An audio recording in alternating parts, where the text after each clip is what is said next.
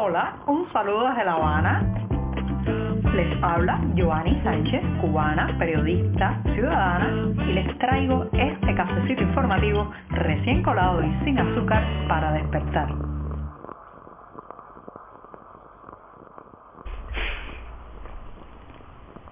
Mitad de la semana informativa y ya tengo el café colado, servido en la taza y listo para darme el primer sorbito de este miércoles 9 de agosto de 2023 y después pasar a comentarles los temas principales de la jornada. Una jornada, por cierto, que ha amanecido muy, muy cálida aquí en la capital cubana. Parece que la tónica de los días que quedan de agosto será también así muchísimo calor y las temperaturas subiendo y subiendo. Así que voy con este primer sorbito del día.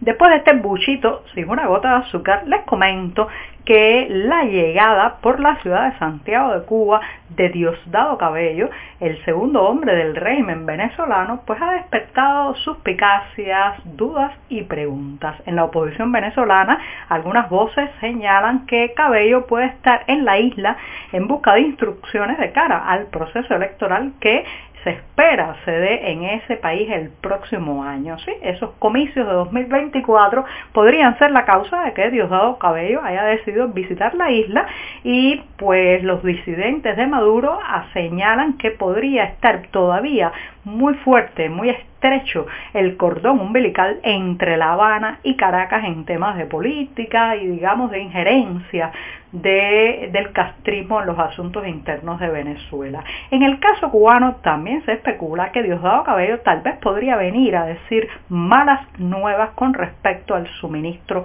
petrolero. Es sabido que Venezuela ido aumentando poco a poco el volumen de petróleo que le está vendiendo a Estados Unidos mientras las cifras que, de barriles que parten hacia aquí, hacia la isla, han ido disminuyendo. Este mes ya la Unión Eléctrica de Cuba y las autoridades del sector han advertido que hay que recortar el consumo porque si no habrá otra vez larguísimos apagones. Habrá venido Cabello a decirle a Raúl Castro que no puede mantenerse el subsidio petrolero. Recuerden que además eh, ahora mismo hay señales de que Raúl Castro está en la zona de Holguín después de eh, la conmemoración del 26 de julio en la ciudad de Santiago de Cuba, hay reportes de esa zona oriental del país de que se ha ido a su, a su casa de veraneo en la provincia de Holguín. Tal vez allí lo ha ido a visitar, a visitar Diosdado Cabello para comentarle lo de un posible recorte en el suministro petrolero. Es posible, es posible.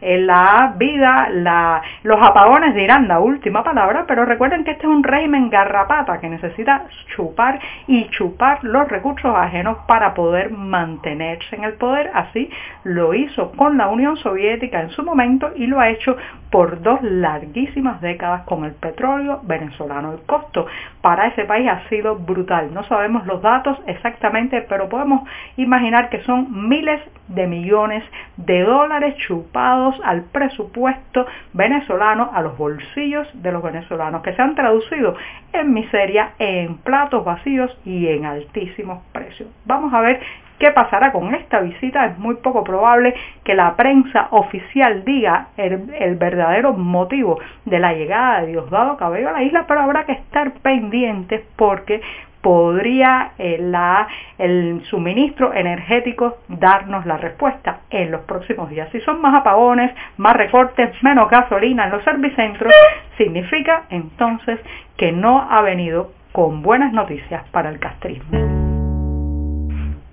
Hay gotas que colman la paciencia de mucha, mucha gente. Una de esas ha caído esta semana cuando se dio a conocer la denuncia de la joven Yunis Ladies Ríos Pau. Se trata de una mujer que es esposa y hermana de dos de los condenados por las protestas populares de julio de 2021. Además de tener a dos familiares tan cercanos en la cárcel por manifestarse a favor de la libertad y del cambio democrático en esta isla, bueno, pues Ríos Pau recibió la amarga noticia de que su pequeña hija de solo tres años, Lady Catalaya Naranjo, estaba citada a la estación policial del Capri en La Habana. Usted se imagina qué sorpresa para una madre cuando leyó el nombre de su pequeña hija en una citación policial. Bueno, pues Ríos Pau se dirigió ayer a la estación y allí se encontró con un oficial de la seguridad del Estado que le aseguró que no, que había sido un error, que todo eso pues había sido digamos un traspiés eh, de la policía al escribir el nombre de una niña tan pequeña en una citación policial. Pero esto señoras y señores no es eh, digamos algo del azar, algo que se le ocurrió por error a un oficinista, a digamos a un funcionario de quinta categoría. Esto forma parte también de una estrategia de intimidación y amenaza sobre la familia de los presos políticos. Todos sabemos que además de la cárcel, de las condenas, de los tribunales, aquí se aplica la coacción de todos los parientes de los presos políticos. Se les intimida, muchos de ellos terminan perdiendo el trabajo, los niños en las escuelas son estigmatizados por estar vinculados a un prisionero político y también se les trata de empujar al exilio. Así que no, no creo que esto haya sido fruto ni de un error ni de un azar, sino de una política, de una política de la seguridad del Estado de presionar al límite a la familia de los presos políticos. Recientemente hablaba en este programa de las dificultades que estamos teniendo en Cuba para sobrellevar esta ola de calor. Los termómetros marcan temperaturas cada vez más altas, la canícula sigue afectándonos especialmente a la gente más vulnerable, los niños, los ancianos, las personas que están postradas, pero también hay que advertir que el acceso al agua, al preciado líquido que no solamente nos refresca, sino que también, bueno, pues puede ayudar a limpiarnos, a mantener las casas aseadas es cada vez más complicado en esta isla y en esta ciudad. Una botella de agua, y señores, ya está superando la de litro y medio los 300 pesos cubanos porque es imposible comprarla en los locales estatales, está prácticamente recluida solamente en los mercados y las cafeterías privadas donde pues pueden sentarse a pedir el precio que quieran, dado que no hay prácticamente, digamos, una oferta que pueda eh, aliviar la altísima demanda de agua embotellada.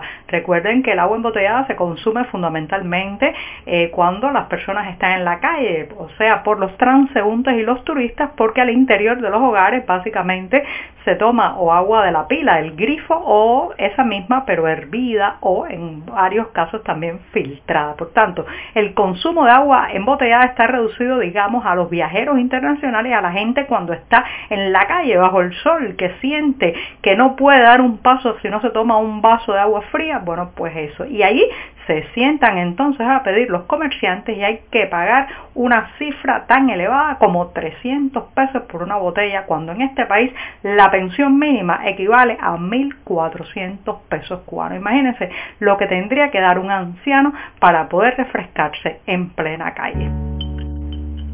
Llegó el momento de despedir este programa en mitad de la semana y lo voy a hacer recordándoles a los que están en La Habana que hasta el próximo 15 de septiembre pueden darse un saltico a la barriada del Vedado, específicamente al Museo Nacional de Artes Decorativas y disfrutar allí de la exposición Derrumbamientos del artista cubano José Manuel Force.